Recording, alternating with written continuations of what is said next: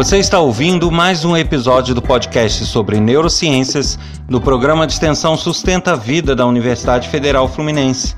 Eu sou Adriano Freitas, pós-graduado em neuroaprendizagem, que é neurociência aplicada à educação, especialista em neuropsicologia clínica. Neste episódio, eu vou falar sobre psicopatia e sociopatia. As pessoas já nascem com isso? Olá, e volto a convidar todos vocês a visitarem o meu site, onde vão encontrar links para os meus canais de YouTube, para informações sobre meus projetos, sobre minhas atividades profissionais. Então, quem tiver interesse em buscar mais informações, inclusive vídeos de palestras, seminários, pode acessar através da minha página, que lá vão ter os links para todos esses lugares. O endereço é www.adrianofreitas.com. E aqueles que desejarem participar do podcast fornecendo sugestões, críticas, elogios, comentários, basta enviar um áudio pelo WhatsApp através do número 22 99 222 1003 ou então, se preferir, um e-mail para podcast@sustenta-vida.com. Aguardo vocês. Pois é, psicopatia e sociopatia. quais as diferenças? Será que as pessoas já nascem com isso? É uma boa pergunta. Antes da gente entender se é, essa é um, um, uma questão que acompanha a pessoa desde o nascimento, é importante a gente entender as diferenças entre um psicopata e um sociopata.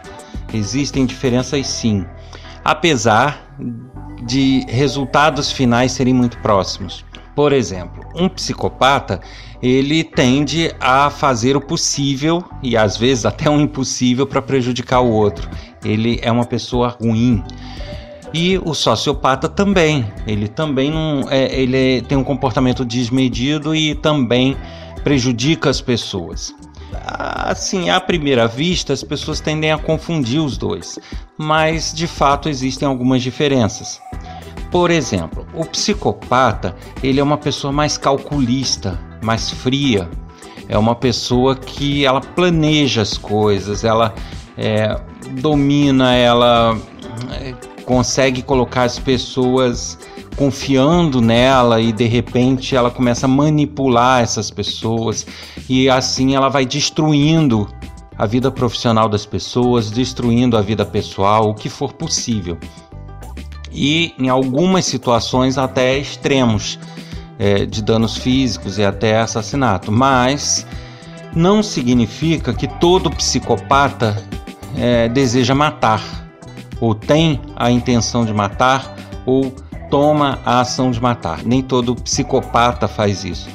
Então é, é importante ter essa diferença, porque as pessoas ouvem falar em psicopata e acham que são só aquelas pessoas criminosas que ficam o tempo inteiro é, de forma violenta, o tempo todo querendo matar os outros, e não é isso. Existem psicopatas que você nunca diria que são justamente porque convivem bem com as pessoas, ele lida bem com as pessoas, é, conversa de forma diplomática, porém ele por trás ele age interferindo na vida da pessoa e prejudicando da forma que ele pode. É um psicopata, é, assim como o sociopata, eles têm problemas sérios com a empatia. Eles não possuem essa característica de empatia nem por familiares. Então, mesmo pais, filhos, avós, irmãos, eles não estão nem aí. Se tiver que prejudicar, eles vão prejudicar mesmo. E sem pena, sem remorso e sem problema algum quanto a isso. Isso é uma característica forte dos psicopatas.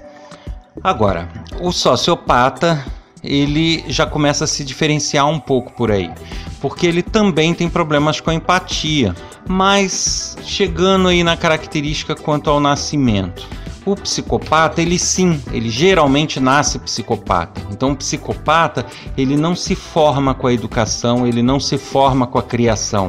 O psicopata, ele nasce psicopata. É uma pessoa ruim de nascença, uma pessoa má de nascença. Já um sociopata, não ele se torna sociopata a partir da criação, a partir da educação e a partir dos convívios que ele tem. Então, o sociopata é definido pelo meio onde ele está e o psicopata não. Inclusive, pesquisas apontam que 60% mais ou menos dos psicopatas carregam de forma genética essa característica, ou seja, é, como herança genética, ou seja, recebem genes dos seus pais e dos seus parentes. Então a gente pode dizer que uma principal diferença é essa: um já nasce, o outro se forma. Eu fiz um parênteses aqui justamente para poder explicar essa questão da empatia. O psicopata, por nascer psicopata, ele nasce sem essa característica de empatia. Então, desde muito novo, ele não demonstra empatia por ninguém. Já o sociopata, ele por não nascer assim e sim se formar dessa forma, ele tem os mecanismos de empatia dele preservados.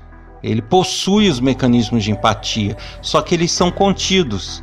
É, eles não operam como deveriam, justamente pela formação e pela criação, pela modelagem que o cérebro dele sofreu.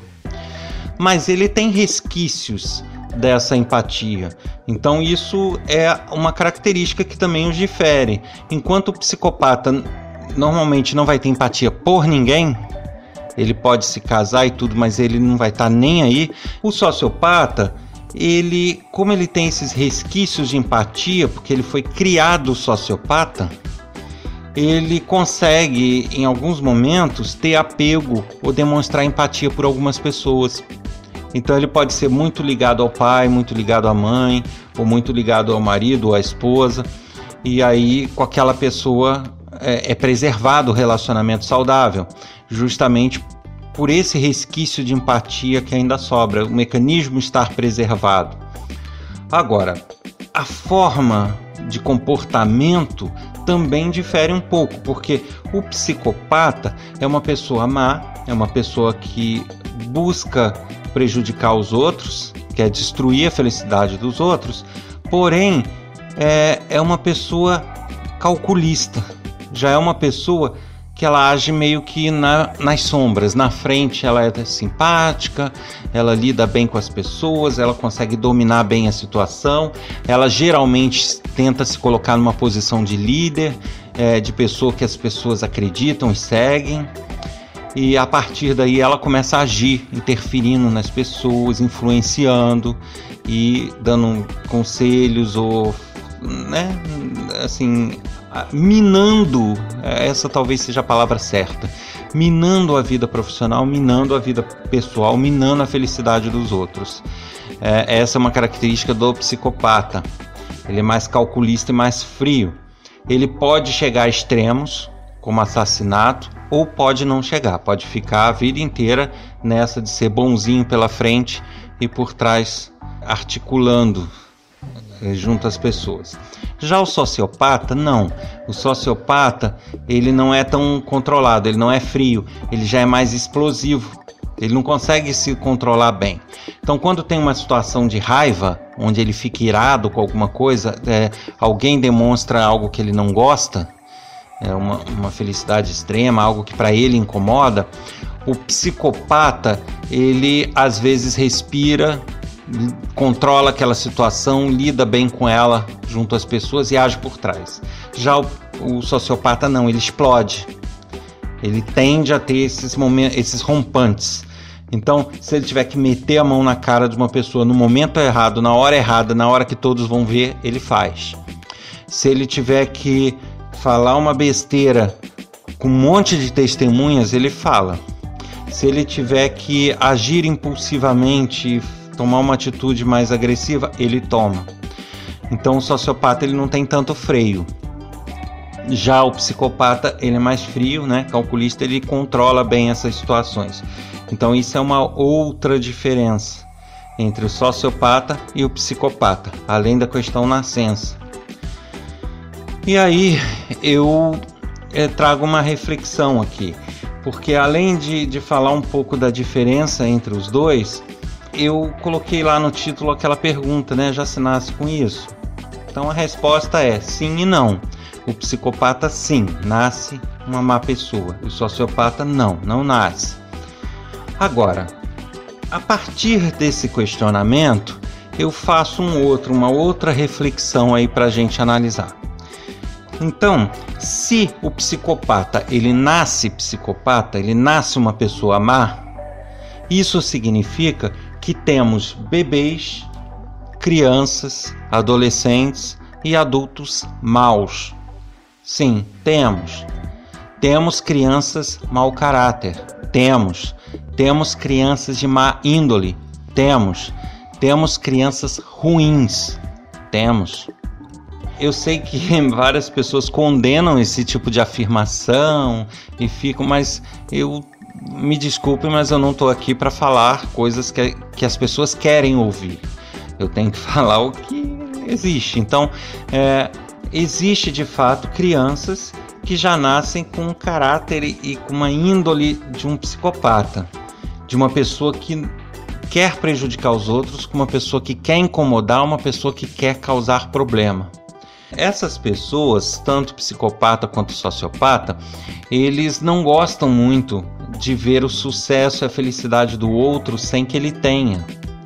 Ele não gosta de ver conquistas alheias sem que ele também tenha essas conquistas. É, então, por exemplo, você é uma coisa que desperta a ira deles. Um colega de trabalho de repente conseguiu se formar na faculdade, fez um mestrado e concluiu. E ele não conseguiu concluir a faculdade, ou conseguiu concluir a faculdade, mas não conseguiu mestrado, alguma coisa assim, não conseguiu fazer. Isso vai dar ira nele, porque não pode. Como que, como assim ele tem um mestrado e eu não? É, então ele vai fazer de tudo para rebaixar aquela pessoa.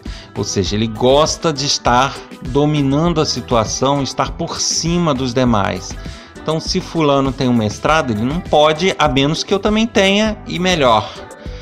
Então ele vai começar a minar aquela pessoa, minar as conquistas daquela pessoa para que ele se sobressaia em cima do outro. Então, se você quer é, deixar uma pessoa com raiva, uma pessoa que é psicopata ou uma pessoa que é sociopata, é você justamente demonstrar que está realizado, demonstrar que teve sucesso em alguma coisa, que você conseguiu uma conquista, conseguiu uma casa, conseguiu alguma coisa e ela não. E além da, das felicidades e, e, e, da conquista, né, o, o sociopata, assim como o psicopata, ele não gosta de ser afrontado. Então, além dele não gostar que as outras pessoas conquistem coisas que ele não tem, ele não gosta de ser confrontado, de ser afrontado, que alguém bata de frente, que alguém o contrarie, que alguém é, demonstre que sai, sabe que no íntimo ele é um psicopata, que no íntimo ele é um sociopata. Se ele perceber que alguém tem essa compreensão e sabe como ele funciona, que ele está articulando, que está minando as outras pessoas, ele vai voltar os canhões contra essa pessoa. Então, é um cuidado para quem convive com uma pessoa eh, com essas características, é prudente evitar os embates, né? Evitar confrontar muito, muito fortemente, evitar contrariar muito fortemente e evitar demonstrar que você sabe quem é ela. Porque se você der uma demonstração clara disso, você vai sofrer, porque ele vai voltar os canhões contra você. Você vai se tornar o inimigo número um. Então isso é um cuidado que você tem que ter. Bom, então se a pessoa nasce psicopata, e aí nós temos crianças más, bebês maus, adolescentes maus, então não tem o que fazer, né? E essas afirmações, só fazendo um novo parênteses aqui, né? Recentemente as pesquisas já identificaram até os genes é, da psicopatia. Então existem realmente questões neurobiológicas que não tem jeito. A pessoa nasceu ruim, nasceu má. Não tem como discutir muito isso. É, agora, então é um caso perdido? Como que a gente faz? Primeira situação, a gente tem que entender aquilo que eu sempre falei. O nosso cérebro ele é plástico. Existe a neuroplasticidade, que permite a ele se adaptar, se adequar e se moldar. Então, é, você não tem, por ser uma questão neurobiológica, uma questão genética, você não tem como mudar isso, você não tem como fazer a pessoa deixar de ter a característica psicopata. Isso não é possível. Mas você pode, é, desde a primeira infância, modelar ela para que ela tenha uma contenção do comportamento psicopata. Isso significa que em nenhum momento ela vai se comportar como um psicopata? Não. Você não vai ter essa garantia e você não vai conseguir mudar a água para o vinho. Mas você vai conseguir uma boa contenção se ela, desde bebê, for criada com limites e com limites fortes, bem claros, definidos. E aí ela precisa ser, enquanto bebê, criada com limites, enquanto criança, criada com muitos limites, com mais ainda, enquanto adolescentes, mais ainda. E, e limites muito claros, de, claros, definidos e que funcionem como uma barreira e que ela eh, seja enquadrada e consiga respeitar essas barreiras. É, se você conseguir impor esses limites claros e fazê-los valer, aí você consegue é, no desenvolver do cérebro, no amadurecimento dele, fazer com que essas contenções passem a ser parte integrante da pessoa, da personalidade da criação da pessoa. Então ela tem características genéticas de um psicopata, porém ela vai até certo ponto e dali ela não passa. Justamente porque houve essa criação contida. Agora, isso não é simples, tá? Porque isso depende de um trabalho conjunto entre familiares, amigos, escola, trabalho e posteriormente a escola, o trabalho, né? E isso é, eu diria que no nosso país é algo muito complicado, porque nós temos leis e, e metodologias até de educação que não permitem é, você agir com, uma, com certa severidade, você essas contenções elas passam a ser relativizadas ah, é porque ele tem algum problema psicológico. Ah, mas é porque isso. Ah, mas é. Fica se dando muitos porquês e muitas explicações e poucas atitudes. E nisso, por mais que seja feita uma contenção eficaz em casa, ele passa boa parte do tempo na escola e aí passa a fazer o que quer lá. E aí se perde o controle lá. Então é uma, é, é, é uma situação muito complicada. Como que você faz uma contenção de uma pessoa que nasceu mal, má, nasceu psicopata, num, numa sociedade onde você não pode falar mais alto que você ofende, porque você não pode fazer isso, porque você tem que entender a situação dele. E aí você vai criando um, um monte de atenuadores e um monte de relativizadores que vão te impedir completamente de, de fazer a correção ou, ou fazer a contenção desse comportamento psicopata. Lógico, eu não estou defendendo aqui sair tomando medidas radicais com todos os alunos, com isso, com aquilo, não é isso. Mas nos casos onde se identifica essa personalidade psicopata, ora, isso precisa se ter essas contenções. E aí precisava se ter esse tipo de, de trabalho conjunto entre família, amigos e escola e raramente se vai conseguir. Quando a escola fizer, a família não vai fazer, quando a família faz, a escola não faz.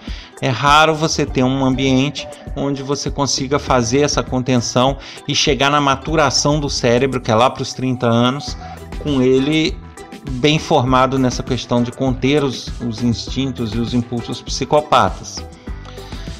Então é, fica aí um desafio, né? Eu estou passando a, inf a, informação, mas eu não tenho como passar uma solução mágica, até porque ela não existe. É, isso é caso a caso, isso é situação a situação, mas o fato é que se você der um espaço para a criança ou der um espaço para o adolescente psicopata, já era, perdeu porque depois vai ser muito mais difícil conter e você vai perder o controle do comportamento dele. Aí uma pergunta que surge: poxa, mas será que dá para identificar uma criança desde bebê? Dá. Em algumas situações dá, entendeu? é, você começa a perceber que a pessoa tem a, a, a pessoa, mesmo pequenininha, mesmo bebê, ela tem comportamentos ruins. Por mais que ela seja bem tratada, bem cuidada e paparicada pela mãe, por exemplo, é, quando nascem os dentes, um, um, exemplo que eu digo aqui, quando começa a nascer os dentes, se ela percebe que a mãe está feliz em amamentar ela, está realizada, está contente, ela vai sentar o dente no bico do peito da mãe. Isso às vezes acontece. Aí você acha, ah, é nervoso de dente, ah, eu não sei o que. Pode ser, mas também pode ser maldade. Tá? E aí começa. É isso, é tapinha na cara da mãe. Ela não vai ter força para machucar, então a mãe acha que num primeiro momento é uma experimentação, não é. Aí vai dando espaço, né? Mas é o tipo do comportamento que tem que ser contido. Né? Não estou falando que é, deu tapa na mãe tem que virar a mão na criança, não é isso. Mas tem que né, fazer aquelas medidas que eu já até falei em outro episódio, a criança fez algo que não é satisfatório, ignore. Porque o psicopata ele odeia ser ignorado. Na verdade, todo o cérebro odeia ser ignorado. Eu até falei isso no episódio sobre a pirraça. E isso é mais acentuado ainda nas pessoas psicopatas. Então, se uma criança, um bebê, uma criança muito novinha, tomou uma atitude errada, esquece ela, esquece ela, nem olha para ela durante um tempo. Tá? Isso vai começar a moldar, indicar quais são os limites para ela, os limites de conseguir a tua proteção ou os limites de não ter a sua proteção. E aí isso vai ajudando a fazer essa contenção. Né? Não é só isso, mas isso é um dos fatores. Então é importante que, é, no caso dos psicopatas, essa contenção seja feita sempre. E uma outra observação que eu faço sobre a criação e sobre a escola é justamente que a gente tem aquela mania, né? A nossa sociedade se moldou de um jeito que é, é tudo tão relativizado que você tem que a todo momento se colocar na posição dele, ah, tem que ver qual é a situação dele, ah, porque tem que ver isso. Aí nessa situação você vai é, abrindo o, o, o teu leque. Então, assim, você acaba não tendo limites claros. Você chega numa escola hoje, você não tem muito claramente o que pode, o que não pode e o que vai ser feito se não puder. Porque para uma pessoa e chega faz alguma coisa, ah não, mas é porque ele tem um pai que tem problema assim assim. Ah, porque então a gente tem que levar em conta que ele tá triste. Aí o outro, ah, não, a gente tem que levar em conta que ele tem tal dificuldade. Ora, isso não justifica ele extrapolar os limites. Eu falei isso no outro episódio. Né? O fato de eu ter uma, um, um, um, problema em casa, um problema familiar, uma tristeza ou alguma coisa que me abale, não justifica eu espancar um colega. Não justifica eu né, é, é, xingar, eu ameaçar. Então, é, as pessoas têm que entender que uma coisa é o compreender as dificuldades pedagógicas, eu compreender as dificuldades emocionais e apoiar essa pessoa e dar sustentação a ela. Outra coisa é eu ser permissivo com uh, os problemas que ela vem a causar e que são limites né? Ela tem que entender até onde vai o direito dela e aonde começa o do outro. Então, se ela está invadindo esse limite, ela tem que ser contida.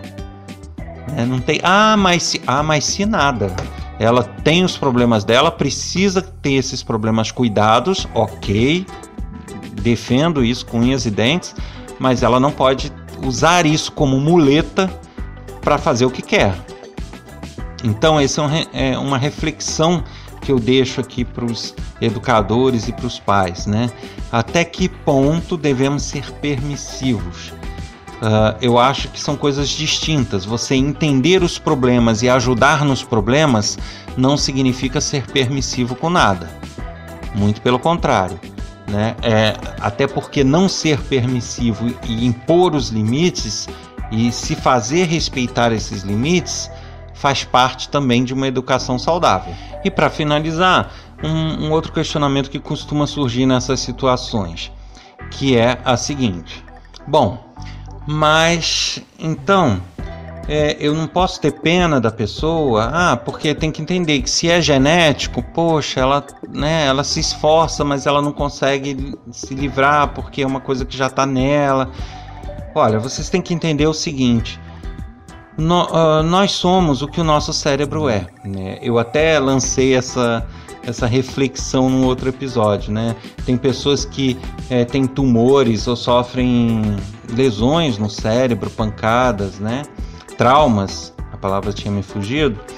E a partir desses problemas, a pessoa muda o comportamento dela, muda a personalidade dela. Então, isso significa que o cérebro molda quem nós somos.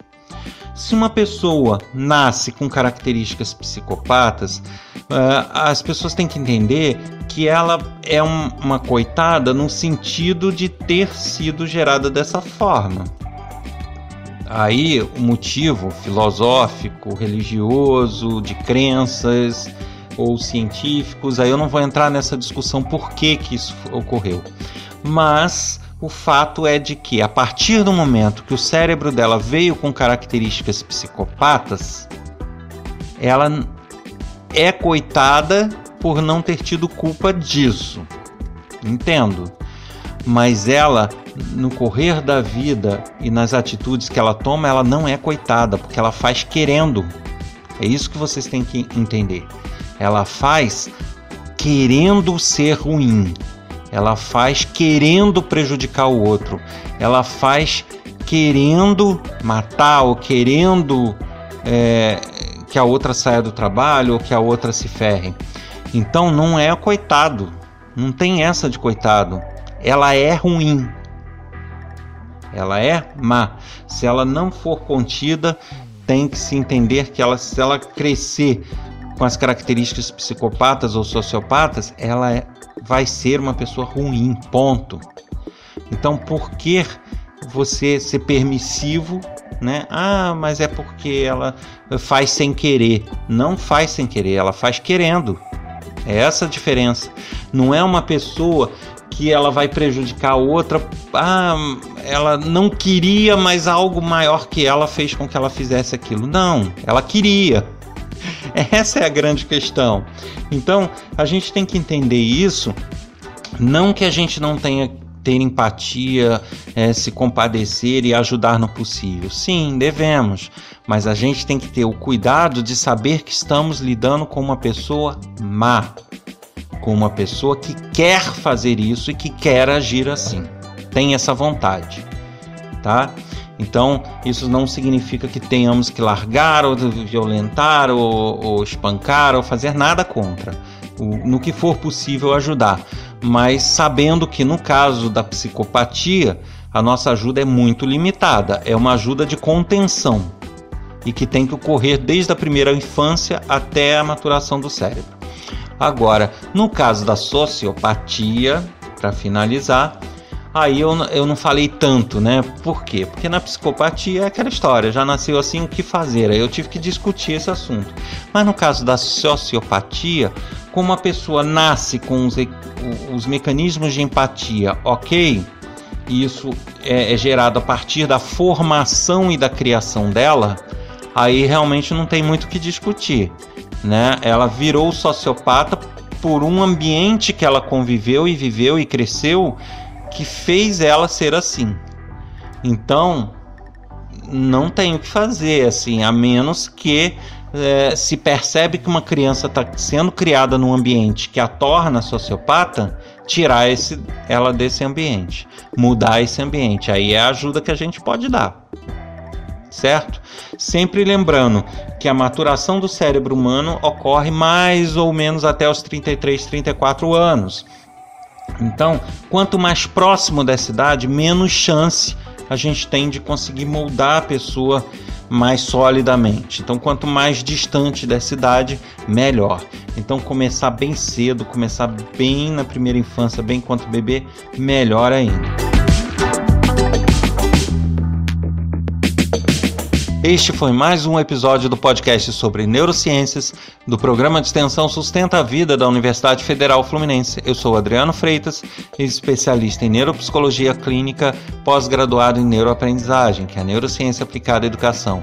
Se você quiser escrever para a gente com dicas, sugestões, críticas, comentários, experiências, basta enviar um e-mail para podcast@sustenta-vida.com ou então, se preferir, enviar um áudio para o nosso WhatsApp código 22 99222 1003.